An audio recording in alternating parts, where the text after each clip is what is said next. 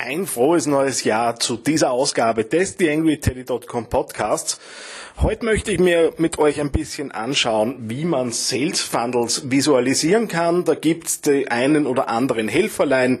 Ich habe mal so ein paar Möglichkeiten zusammengetragen. Kurze Unterbrechung noch und dann geht's rein in die erste Ausgabe des neuen Jahres. TheAngryTeddy.com, Podcast für Social Media, Online-Marketing und E-Commerce. Hier ist dein Host Daniel Friesenecker.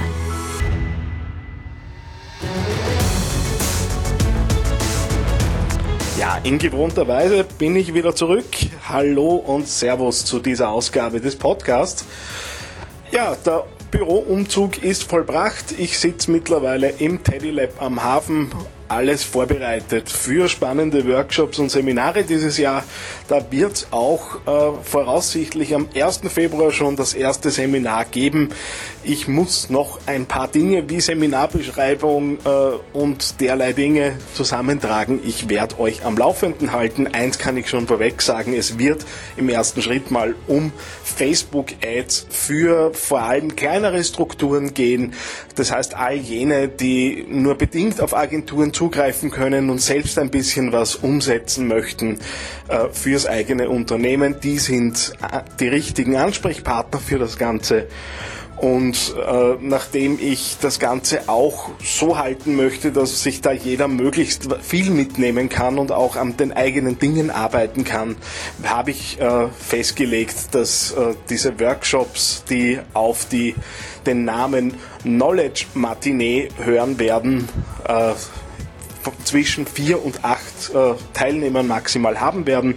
Das heißt, wenn es da schon Leute gibt, 8. Februar Facebook Ads, äh, ein Rundumblick und Möglichkeit, da selbst mal eine Kampagne aufzubauen, äh, gern schon mal äh, Interessensbekundungen durchschicken, aber keine Angst, äh, die genauen Informationen kommen noch.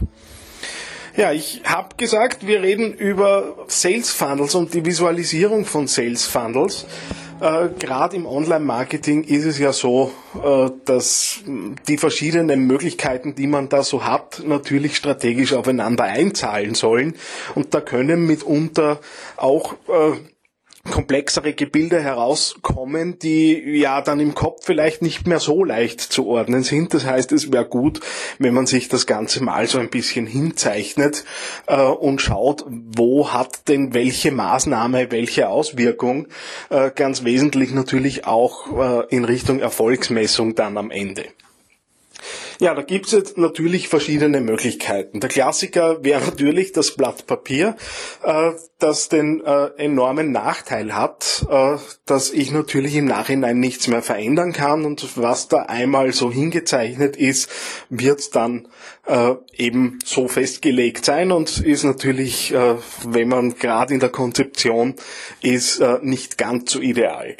auch die Herumradiererei wenn man mit Bleistift schreibt, ist natürlich alles andere als, als angenehm. Äh, da und dort zeichne ich aber so gerade, wenn es um die ersten Schritte geht, natürlich mir auch selbst Dinge ganz klassisch aufs Papier.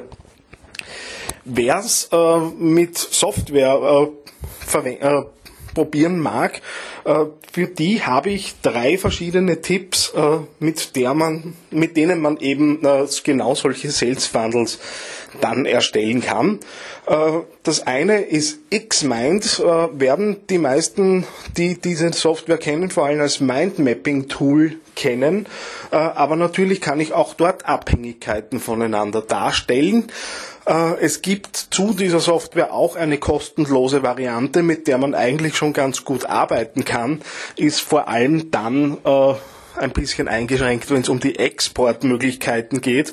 Das heißt, so ein PDF-Export äh, ist in der Bezahlvariante erst vorhanden. Äh, und da und dort gibt es auch kleinere Einschränkungen, was eben äh, die, den Funktionsumfang angeht. Aber um so einen einfachen äh, Funnel, einen einfachen Ablauf vom Erstkontakt äh, zum Kauf beziehungsweise zum Lead auf eurer äh, Webseite oder wo auch immer ihr eure Leads generiert, abzubilden. Dafür sollte normalerweise gut reichen.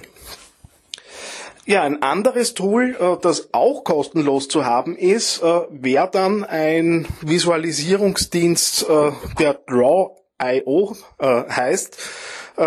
Das ist an und für sich ein Webdienst, mit dem man eben Abläufe visualisieren kann. Ist jetzt optisch ja eher eher schlicht gehalten, das Ganze, äh, aber zweckmäßig und im einen oder anderen Konzept habe ich tatsächlich auch Draw.io äh, bisher genutzt. Äh, es gibt auch die Möglichkeit, eine Desktop-Applikation herunterzuladen, die eben dann äh, auf den Webdienst zugreift. Ja, kann man machen. Grundsätzlich funktioniert's ganz gut. Äh, ich habe so für mich ein bisschen als die Backup-Lösung äh, mittlerweile etabliert. Äh, aber ist jetzt natürlich nicht das erste, was ich, was ich im Einsatz habe.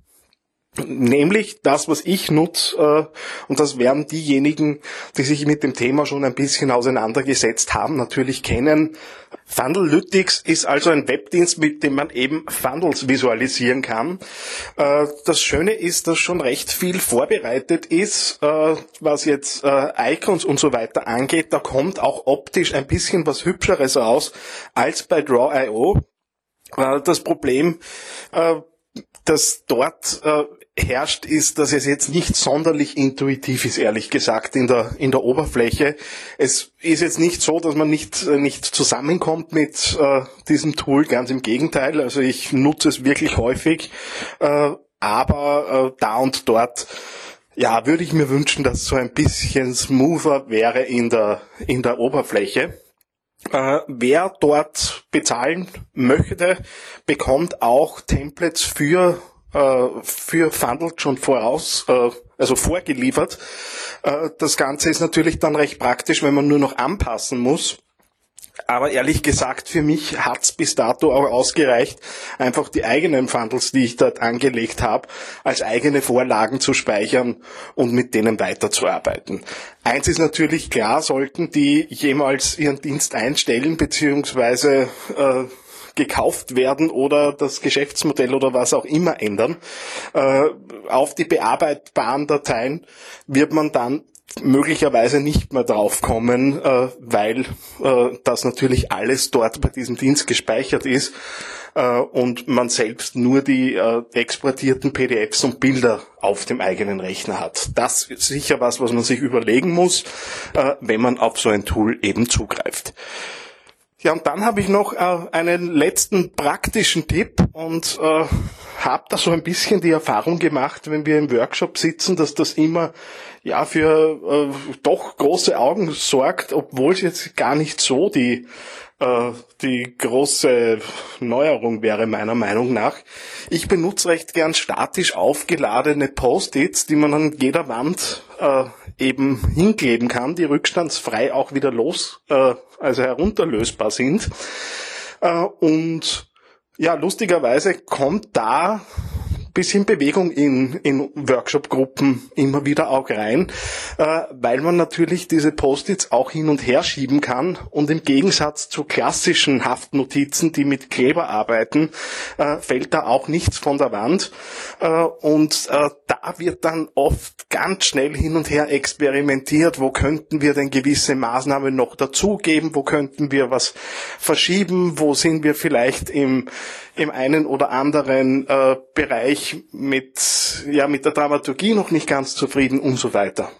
Also das für all jene, die so ein bisschen Platz an der Wand vorhanden haben, äh, da ein paar Euro zu investieren in ein paar Haftnotizen, die man äh, eben, die eben elektrostatisch aufgeladen äh, sind, äh, ist möglicherweise auch eine Idee. Ja, das so zur Einstimmung ins neue Jahr ein paar Tipps, wie man Funnels eben visualisieren kann, mit welchen Tools man da arbeiten kann, ein paar Einblicke in meine eigene Praxis. Ich freue mich, wenn ihr bei der nächsten Ausgabe auch wieder dabei seid und bis zum nächsten Mal. Euer Daniel Friesneck. Eine kleine Bitte habe ich noch an dich. Wie du dir vorstellen kannst, geht ja auch einiges an Zeit in die Erstellung des Podcasts hier auf theangryteddy.com. Wenn du diese Arbeit unterstützen möchtest, dann geh doch bitte auf iTunes und hinterlasse dort eine 5-Sterne-Bewertung oder eine Rezension. Das begünstigt die Sichtbarkeit dieses Podcasts in den Charts und sorgt dafür, dass weitere Hörer auf diesen Podcast aufmerksam werden. Ich würde mich sehr freuen, wenn du mich da ein bisschen unterstützen kannst und dir kurz ein paar Sekunden Zeit nimmst, um da die Bewertung zu hinterlassen. Vielen herzlichen Dank. TheAngryTeddy.com Podcast. Podcast. Nähere Informationen auf TheAngryTeddy.com oder auf Facebook.com slash TheAngryTeddy.